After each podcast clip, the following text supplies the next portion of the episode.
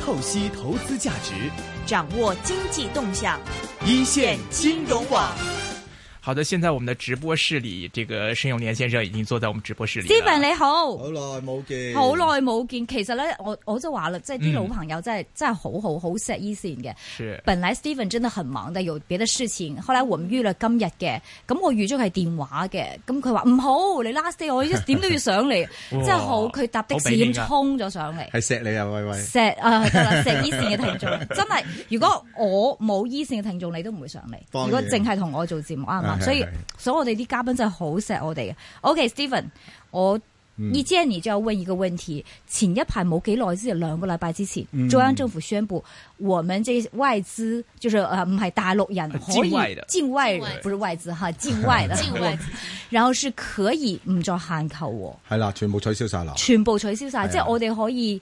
但係以前都係限購，就係唔可以借錢。依家係直情係又可以借錢，又可以買，係啊，以又前唔需要話嗯咩攞咩保險，什麼什麼嗰啲咩呃誒尤其嗯是係啲銀行按揭咯，係嘛？以前限購嗰陣時，好多我哋香港人都做唔到按揭啦，要用咁而家都放現鬆金晒啦，已經。係啦？OK，以前係可以用現金，同埋要交嗰個一年嘅稅，你先可以買樓噶誒嘛。係啊，加人一年嘅稅要嗰個叫社保證明，社保證明係啦，係啊，即係證現明在嗰度做嘢啊，係啦咩先俾你係要係啦，買即係樓你有現或金者做你都唔得。冇錯冇錯，依家咧就又又可以借錢，係啦又唔使話交稅就可以買。係啦係啊。咁其實早幾集我都講過嗰陣時，都珠海嗰陣時都取消咗啦，係嘛？係咁珠海而家就先㗎全面性咯，而家就係現在是全國都是，即係我哋去深圳、北京、上海都可以喎。誒、係啊係啊，但係我哋啲錢 咧喺晒股市嗰度，輸得好慘咁大啊！件事隻隻股票都跌咗一係啊。半，你覺得會唔會呢個消息有冇刺激香港人買樓去大陸買樓，而且人民幣喺度貶緊值 喎？嗱，啊真係咁巧，我幾個以前啱啱香港股市升得犀利嗰陣時，啱啱我就介紹咗啲珠海。嘅係而家啱啱嗰陣時，因為好多香港人未知取消咗限購令，係啊咁好多知道咗之後咧，都有啲誒係啦，有啲誒聽眾都去嗰邊投資啊咁樣。咁但係而家咧就誒嗰陣時嘅股票都升得好犀利㗎嚇，咁啊有啲真係去咗國內投資咗，係咁佢收尾都打電話俾我，佢話係咯誒，思文多謝你啊點，佢話如果唔係咧，哦我推埋落去㗎啦，哦，即係諗即係住買輸少晒香咗港啲，樓。係啊，即係輸少咗咁啊，啲我。都係輸輸四個 percent 人民幣匯價啫，唔使輸五十個 percent 嗰咁啊係個咯股價咯。所以我成日講，我話股票賺到啲錢咧，嚇咪又可以買去下投樓資下咯，因為大陸啲樓平啊嘛。但係唔係嘛？係喎，依家嗯咧對人民幣六六點幾，啲人話睇咧貶到七喎，嗯，仲有十幾個 percent、廿幾個 percent 貶喎。咁你叫香港人點樣去買大陸樓啊？即使佢平，喂，我匯匯水就好似啲嗯人一年前晚咁話去日本買樓回報高，哇跌咗三成個匯水，嗯，點搞先？誒、咁都要睇翻誒，所以誒、我覺得誒、任何地方都有呢有有呢啲咁樣嘅貨幣啊，或者成個市道嘅問題。係咁但係其實我覺得都係嗰句咯，識唔識揀貨咯，係嘛？係你就算而家你股票諗，你識揀貨，有啲都唔會選得咁選手得咁緊要啊，即係係話眼光都好緊要啊嚇。不過我又睇報紙啊、見到誒、呃即係某個報紙啦，訪問係誒、呃 Jim Rogers 羅傑斯啦，佢不嬲都係買緊人民幣嘅。咁啲人話：喂，你睇人民幣咁跌法，你仲買？佢話越跌越買。佢有個 point 我覺得幾好嘅，佢話人民幣係一個長期應該睇個升勢，佢中間有波幅。你日元、你 yen、你歐羅、你其他貨幣，一日波幅三個 percent 係容不易。佢咁長嘅時間波幅，譬如今年波幅差唔多四個 percent，呢啲好好普通嘅匯市嘅波動。但係佢長遠嚟講唔會話呃永遠咁樣跌落去嘅，佢始終有百分之六點幾七嘅 percent 嘅 GDP 增長，嗯所以佢 Jim Rogers 咧仲睇好人民幣。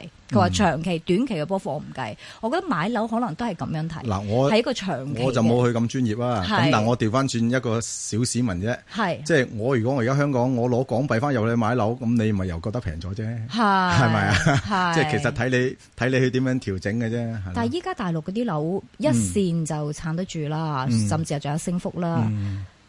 二三線好似麻麻地嘅啫喎，誒睇邊啲地方？深圳咧呢排係係啦深圳壓力好大，因為深圳啲樓好貴啦嘛已經。深圳又升咗喎。其實 as today 即係到依家為止都係升十幾個 percent 喎。係啊，升得好誇張，早幾升得好年真係誇張啲喎鹽田啊嗰邊都係咁升啊，係啊。係啊，但係咁如嗯果你二三線嘅話，係咪因為 supply 嘅問題都係有壓力咧？有還是有壓㗎力，係啊，係有壓力㗎。咁但係又咁睇咯，即係誒、呃你話大跌又冇，因為誒、呃你都睇到即係國內嘅市嗰、個股票市場都係 係咁慘淡啦，係咪？係咁其實好多都唔諗，即係我我身邊好多朋友啊都話：哎呀，我都唔再股諗股票啦，即係覺得即係即係根本都冇乜安全感啊冇希望 係冇希望兼冇安全感，佢二又萬點係，啦，咁佢有啲積蓄嘅，其實都係抌翻落去物業。你知國內唔同香港啦，你根本冇乜投資嘅更加慘。嘅產品啊，係係啊，嚇冇唔係好多選擇嘅啫嚇不。過事實上係喎，啲人啊，我見到有人就係唱淡嗯香港樓市，因為經濟唔好啊，全球都要收縮啊。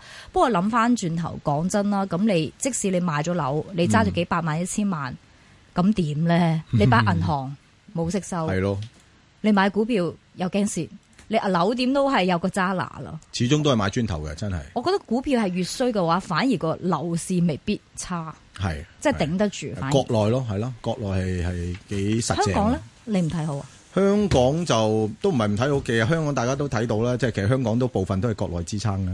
咁啊係，OK，你依你不嬲都有，你是有介紹惠州的、中山的、珠海的呢呢幾個地方都係二三線啦，佢哋有冇受壓力先？誒、呃其實咧呢幾個地方我就反而係誒呃嗱，而家其實香港人甚至我啦，即係至愛啊！如果投資國內房地產咧，都係珠海、中山同埋呢個惠州惠州係咪嚇嗯？咁又、近期就唔同以前啦，因為以前好多可能會走咗去上海啊、誒、廣州呢啲地方，咁係但係近期咧廣東區咧，即係靠近我哋呢邊呢幾個地方咧，都好多啲基建啊。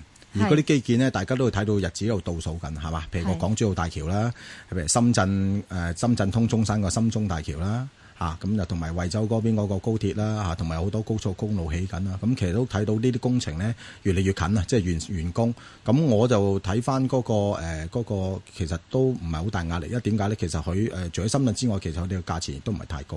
O、k 啊但係佢最近呢一兩年嘅樓價，你講緊惠州、珠海啊、或者中山個樓價點先？有冇有冇下跌先唔？係好其實好多誒 fans 咧都成日問我嘅，即係呢三個地方沈生究竟邊度好啊？嗯投資邊度好係嘛？威威你都有問過嗰時，咁、其實我可以咁睇，即係其實等於買股票一樣，即係其實三誒、呃三個城市咧，其實投資咧，大家可以當為三個唔同嘅產品去睇係嚇。邊個最平啊？係啦，嗱，我哋按誒、呃按高低去排，首先係中山係最平嘅，中山就係仲唉，平，中山依然係最十平，塊係多太多供應啦嚇。咁、我上兩集都講過，中山太多供應，咁同埋咧就誒、呃即係前一即係早幾年有嗰個限價令啊，等等啲政係策又唔咧。可以加 價。係啦，唔俾加價五千幾蚊，咁啊，搞到啲發展商都真係好頭痛嚇。係不過你睇翻啲數據喎，今年開始年頭開始中，因為政府放鬆咗啲政策咧，其實都幾刺激到中山。咁中間誒其實呢幾個月嗰啲誒嗰個誒樓嗰個成交量啊，都係上升緊。幾多錢啊今年好過上年。誒而家誒但價錢咧就平均誒平均嘅，都仲係平均講緊五千零蚊啦，都係六千5000零蚊係啦。即係佢冇跌5000到冇乜冇跌跌到，係冇跌到。即係佢冇大升，佢又冇跌到。冇錯，冇 OK 嗯錯，冇錯。咁我哋頭先講啦，其實中山兩個原因，一個就係即係嗰個 Supply 太多，咁呃誒其實而家就等佢慢慢消化啦嚇係因為我收到我攞到啲數據咧，就其實中山已經唔再點樣賣地出嚟㗎啦嚇，咁所以其實一路係消化消化緊啲量咯嚇，消化緊啲量。咁第二當然啦，港珠澳大橋越近開咧，咁中山嗰個前途即係嗰個升值前景係越好嘅。粵港澳關中山咩事？嗱，港珠澳啊嘛，嚇港珠澳橋咧，咁你珠通到珠海，珠海側邊係中山，其實都係其實咧，港珠澳大橋咧，好多誒好、多投資者咧就誤會咗，只係由誒受惠於呢個珠海，珠海其實唔係，其實係整個粵西啊都拉近咗。啊因為大家都知而家虎門大橋真係講起都驚啊嘅係嘛，塞車真係塞到冇晒譜係啊㗎嚇傻嘅嚇根本係係已經係誒即係招呼唔到啦係嚇，咁所以咧就大家都係期待呢個港珠澳大橋。係咁其實到時我相信港珠港珠澳大橋一通車咧，整個粵西嘅城市會係全部都係會翻生嘅嚇。嗯咁啊，加上中山仲有一個拍咗板嘅政府，就係、嗰個叫深中通道。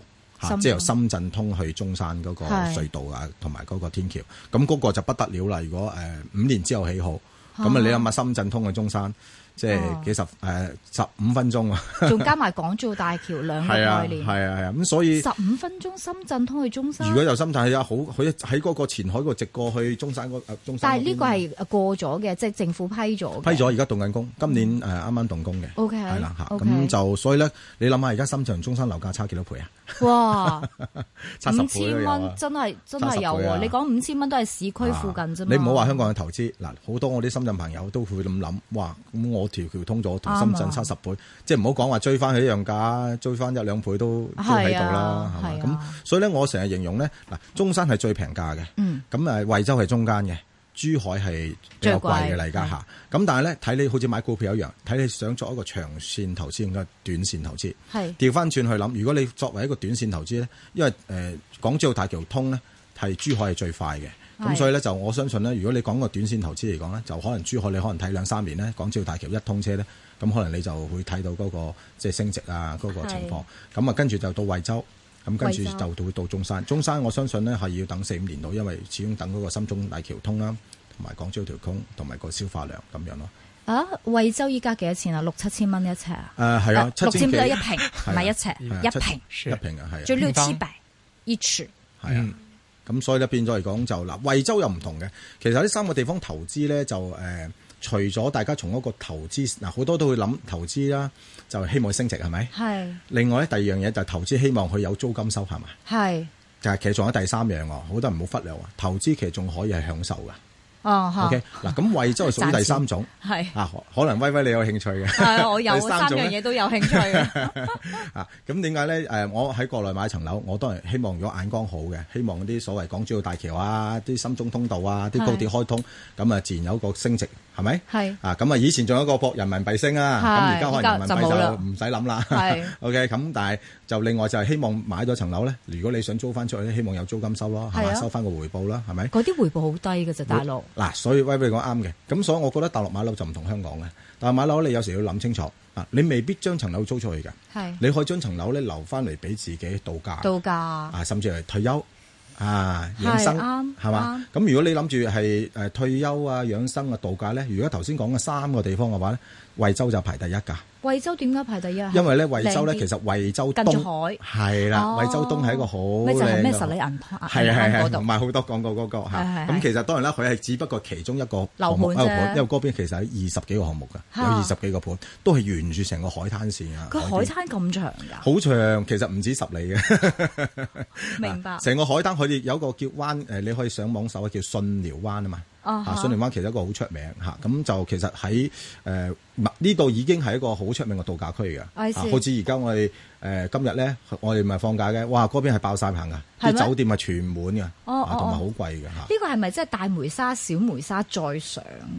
誒惠州嗰邊咯，係啊啊即係再差唔要上係啦係啦幾係幾啦耐到啊即係喺我一個哋鐘深圳嘅東面咯。深啊圳東面係啦再係啦上即幾係耐啊沿住沙灘嗱如果揸咁車嘅樣。話如果由深圳咧嗱，我講搭高高鐵先好唔好？因為而家高鐵開通咗噶啦係嚇，喎咁就係深圳通呢個潮潮汕嗰邊嗰條線啦係係嚇。咁誒大概係三十五分鐘喺深圳就可以到咗佢個叫做誒惠州東站噶啦。呢個係高鐵，高鐵 OK，完之後咧就九公里，即係大概九公里十分鐘車度咧就可以去到嗰啲沙灘噶啦。啊哈，嚇咁就、啊哈即係好近係咪好？近如果揸車咧，誒啱啱我前兩日先上去，我住咗一晚嚇。啊如果有上我微信，我睇到啲相片非常靚。誒嗰、次我揸咗一個誒、個半鐘頭，但係塞車嘅係嚇，個個半鐘頭左右，係嚇有啲塞車。咁所以就對於我哋香港人嚟講係近嘅，誒深圳人更加係近嘅。 OK 啊。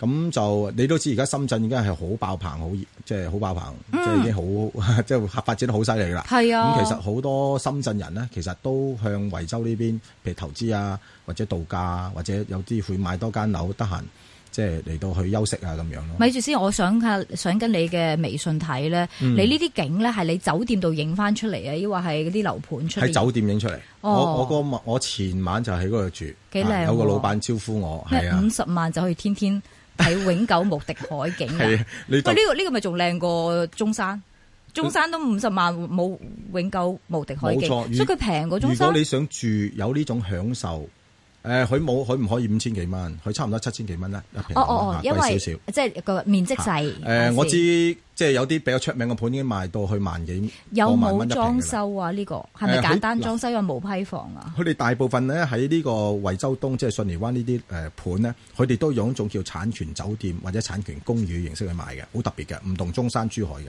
哦哦哦啊我，OK，以以前喺你嘅有節目有講過講過係咪？有講過即係產權酒店產權公寓嘅意思咧，話佢全部啲房都會裝修晒，好似酒店啲房咁樣。係咁咧，你可以我哋自住啊，你都可以擺低鎖匙咧，你俾嗰個叫酒哎店管理插公一司。问一下，这个国内像国内买住宅的话，产权是七十年嘛？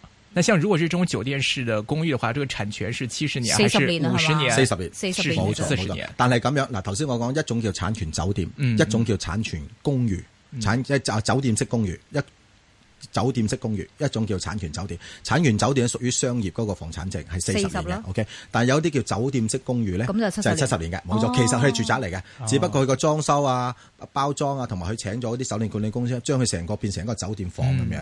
咁都係誒每一晚嗰啲出租嘅。嗯嗱，其實誒兩種產品唔同嘅做法嘅。如果你買嗰啲叫產權酒店咧，佢就硬性咧，你嘅酒店咧，佢就租俾人嘅租俾人嘅。係啊 OK？咁而佢每一年咧，佢送翻誒十零幾萬嘅晚酒店房俾你，係啊十晚係啊但係你唔可未必住到翻自己嗰間房嘅，只不過喺個酒店裏邊，你有呢個權力可以住翻十幾萬嘅係房。啊咁但係頭先講另外一種叫產權公寓嘅話，即係酒店公寓嘅話就唔同。嗰間嗰間房你買咗之後咧，你可以唔租俾人。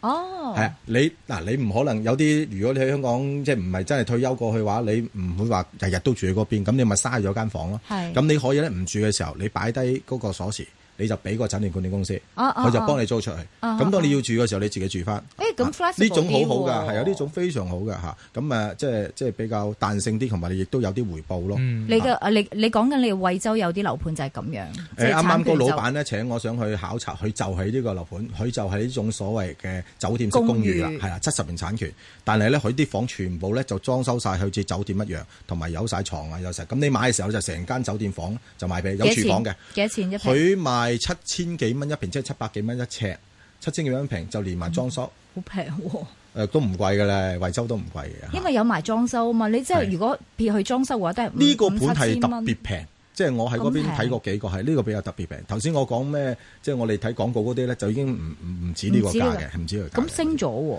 誒升咗啊，係啊，嗰度升咗。咗，因為嗰陣時我真係識有朋友喺嗰度買嘅話，就係、連埋裝修，即係我講緊即係廣告嗰啲咧，七千 蚊。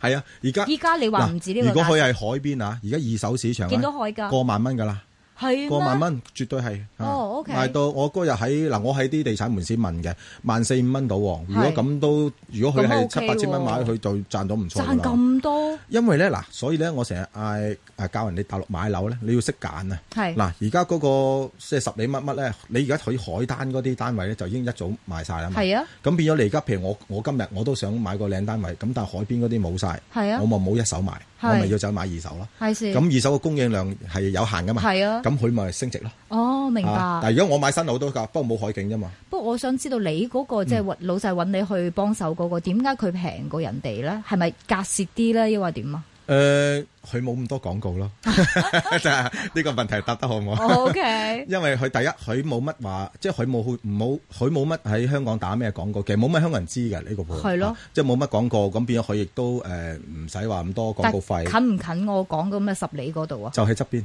係咩？咁呢個抵喎。係啊，所以佢都揾咗我做演講，我過兩個禮拜都會同佢喺香港有個演講。但係問題係呢啲咧，譬如我真係唔即係誒，即係誒，我唔自己唔住係係嘅，係自己不住嘅，然後找這個管理幫我出租嘅話，一般呢啲嘅租金回報率係低過酒店式嘅嗰個住宅、酒店式嘅公寓係咪？誒呃嗱。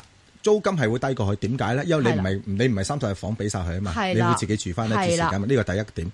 第二點咧，酒店嗰種咧，通常佢嘅叫誒呃擔保 guarantee 租金嚇係咪？佢擔保俾你，嚇擔保俾你個租金通常比較高啲嘅係嚇，因為如果唔係你都唔會俾俾低間房去。呃擔保幾多啊？誒而家普遍嚟講擔保百分之八，通常大概擔保三年到五年度咧，即係嗰啲叫宅誒酒店啊，酒店式公誒誒產權酒店。產權但係頭先講緊公寓呢種係點咗啦？我啱啱今次去呢個盤個，因為個老細咧就嗌我考察，係就即係其實想我考察完之後咧，幫佢喺香港咧即係做啲演講，即係係講下我感受。係 啊，咁我都幾得意嘅。佢揾佢嗰度咧呢個項目啊，佢有四間嘅酒店管理公司，唔係一間嘅喎，嚇佢一共有八棟。嚇八棟即係平均一間酒店管理公司有誒兩棟係佢負責管理嘅，係咁即係話你去到，譬如你係去旅行，你唔唔係去買樓，你去旅行，你有四種酒店去揀，哦，啊，即係唔同款啦，嚇唔同款啦。啊咁咧而佢而你係買樓嘅話，你買咗間房，你可以任你揀，交低俾邊間酒店管理公司，哦，OK， OK 有競爭嘅喎，可以有競爭冇錯就有進步啦。係咯，啊，咁佢個即係你做得唔好，我俾第二間啊，咁佢個租金點分法？一半一半。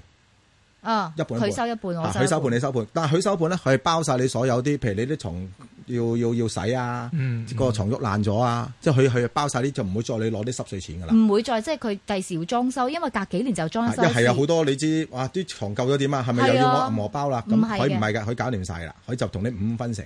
但係有另外一間啊，佢就唔係五五，就三七。啊哈三七但係咩？你張床舊咗咧，佢就要問你攞錢。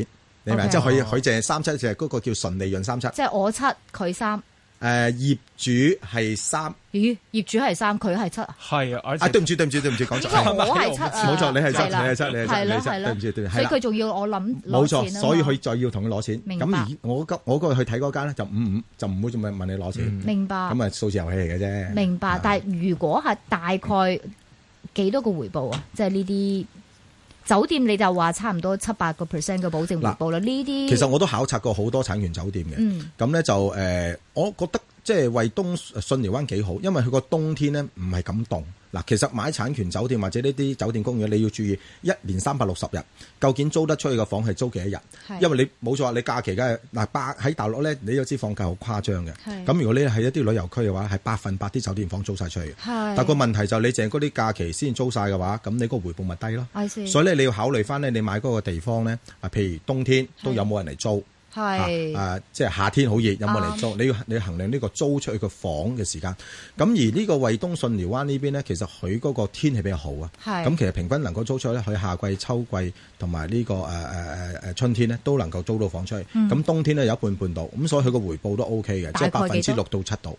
有咁多即係純回報啊，扣除所有啲使費喎。誒、呃扣除洗髮先五嗰只啦，啊五嗰只啦，都即係佢有佢五預個測佢預測你幾多租到幾多日房出去一年，我咁都樣有計翻條數純。利回報有六個係 percent，啊係啊咁因 total 咪十二個因 percent，一誒，佢呃酒店減佢開支喎，即係係佢啊酒店自己孭埋個開支啊嘛。係啊係係啊啊，可以咁咁講咁你好高啊！如果佢一晚房租唔租到啊？佢一晚房可以租誒租幾多差唔錢多四百幾蚊一晚房。 O K，但係嗰個房間咧，通常都係三十平到嘅啫，係嘛誒呃房40平間係啊細嘅係啊，所以你四十平到啦， ？Total 嘅冧心咧，啊，基本上好少嘅，因為房間細，其實你買層樓咧四三四十萬到啫，係咯，咁所以你收幾百蚊一日租金咧，其係啦實係好高嘅。係啦係啦，我明。我明 最近啲房係咪租得多出去？唔係個租金多少問題不。過呢個我覺得係好嗰個酒店式嗰個投資，因為酒店式好似話你話齋，你唔可以自住噶嘛，即係。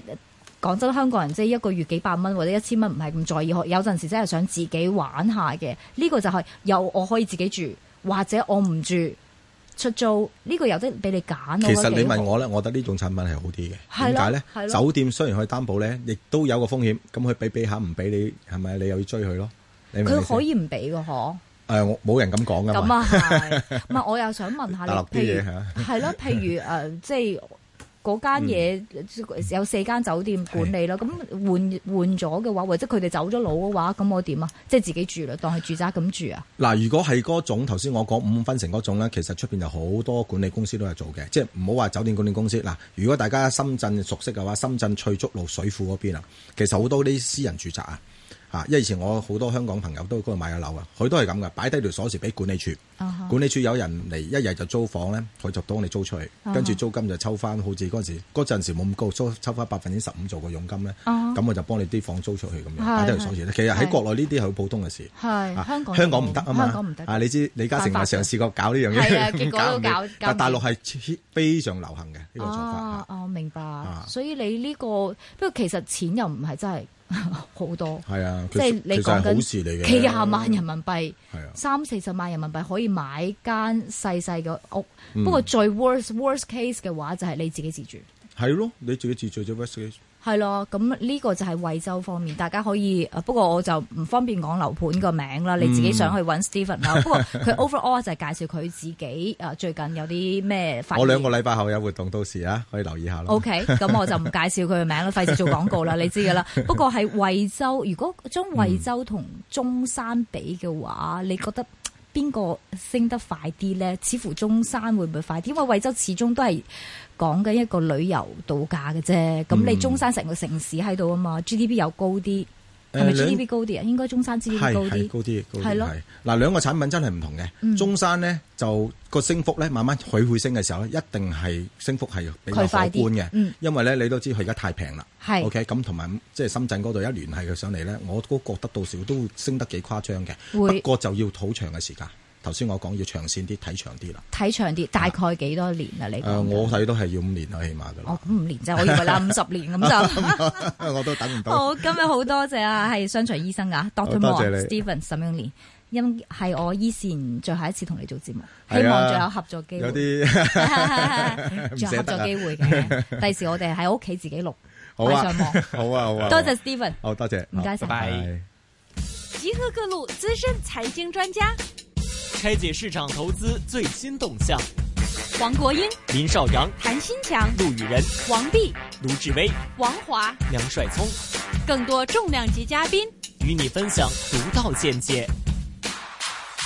锁定周一至周五下午四点到六点。 AM 六二一 DAB 三十一。